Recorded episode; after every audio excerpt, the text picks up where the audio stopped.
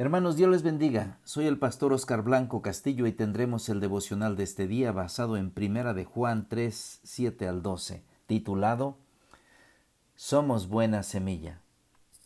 Dice el versículo 7 al versículo 12, Hijitos, nadie os engañe, el que hace justicia es justo como Él es justo. El que practica el pecado es del diablo, porque el diablo peca desde el principio. Para esto apareció el Hijo de Dios, para deshacer las obras del diablo. Todo aquel que es nacido de Dios no practica el pecado, porque la simiente de Dios permanece en él y no puede pecar, porque es nacido de Dios. En esto se manifiestan los hijos de Dios y los hijos del diablo. Todo aquel que no hace justicia y que no ama a su hermano no es de Dios, porque este es el mensaje que habéis oído desde el principio, que nos amemos unos a otros, no como Caín, que era del maligno y mató a su hermano, ¿Y por qué causa le mató? Porque sus obras eran malas y las de su hermano justas. Juan nos enseña que el que es nacido de Dios no peca habitualmente, ni deliberadamente, porque tiene dentro de sí la semilla de una nueva naturaleza. Esta nueva naturaleza no puede pecar. Somos una buena semilla. En primer lugar, si te resbalas, entonces levántate. Dice la palabra de Dios, hijitos, nadie os engañe. El que hace justicia es justo como Él es justo. El que practica el pecado es del diablo, porque el diablo peca desde el principio.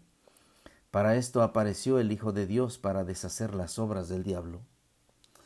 Hay una gran diferencia entre practicar el pecado y cometer un pecado.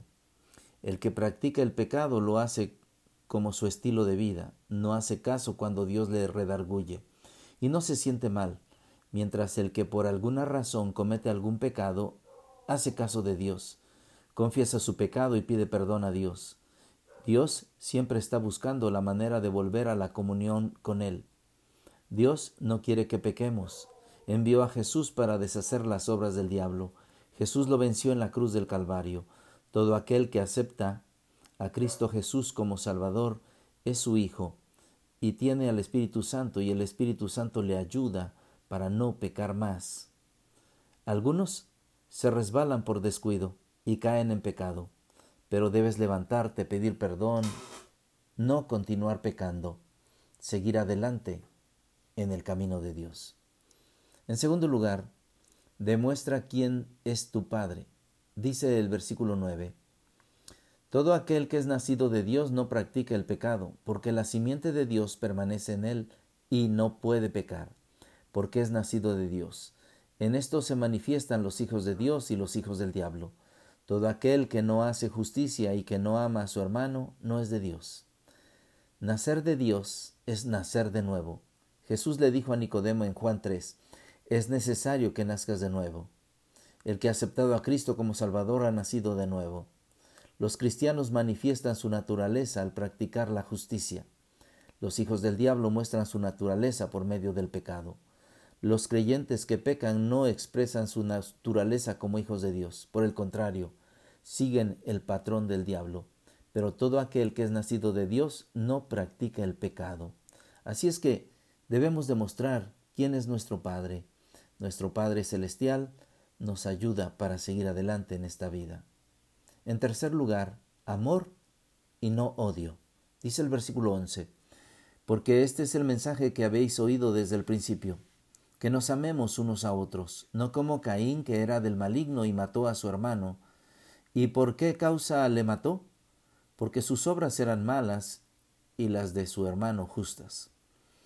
El amor debe ser el rasgo distintivo de cada creyente, como hemos visto. Dios es amor, y esa naturaleza tenemos.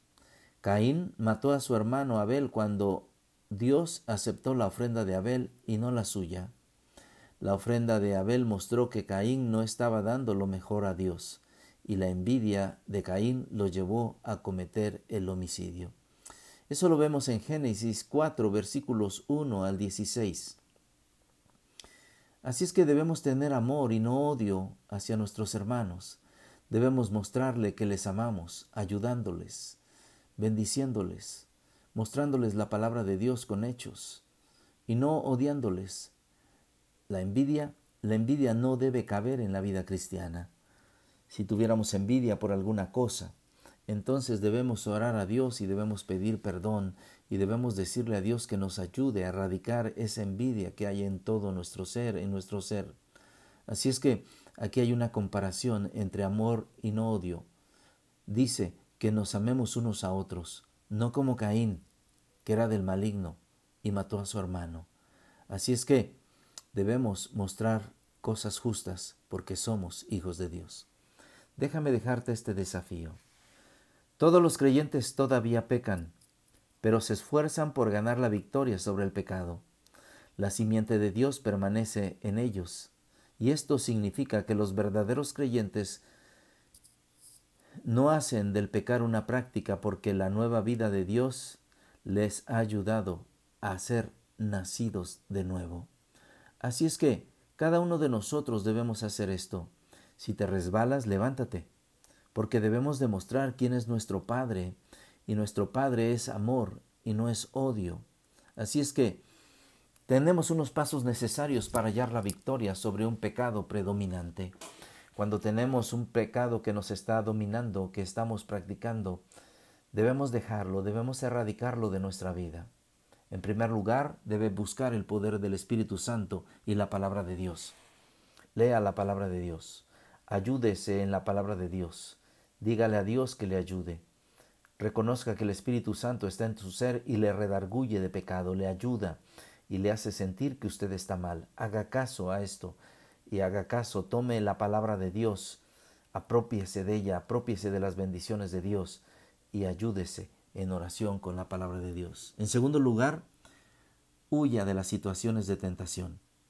Hay tentaciones, no las enfrente, huya de ellas, aunque sabemos que ninguna tentación es, es de origen marciano, sino ni, ni es celestial, sino es humana. Así es que huya de las tentaciones. Si usted es débil, no se quede ahí parado. Huya. La palabra de Dios dice que si tu ojo te es ocasión de caer, sácalo, y si tu mano derecha te es ocasión de caer, córtala. No quiere decir que andemos tuertos y mancos, sino quiere decir que cuidado con lo que vemos y cuidado con lo que tocamos. Así es que, si somos débiles, mejor huye de esa tentación. En tercer lugar, busca la ayuda de tu iglesia. Busca la ayuda de hermanos. Pídeles que oren por ti esté dispuesto a dar cuentas de sus hechos y aceptar la oración de los demás. Pida que oren por usted y entonces oraremos unos por otros y pediremos a Dios su dirección. En cuarto lugar, viva un día a la vez. Diga que ese día vivirá sin pecar. Lucas 9:23 dice, Si alguno quiere venir en pos de mí, niéguese a sí mismo, tome su cruz cada día y sígame.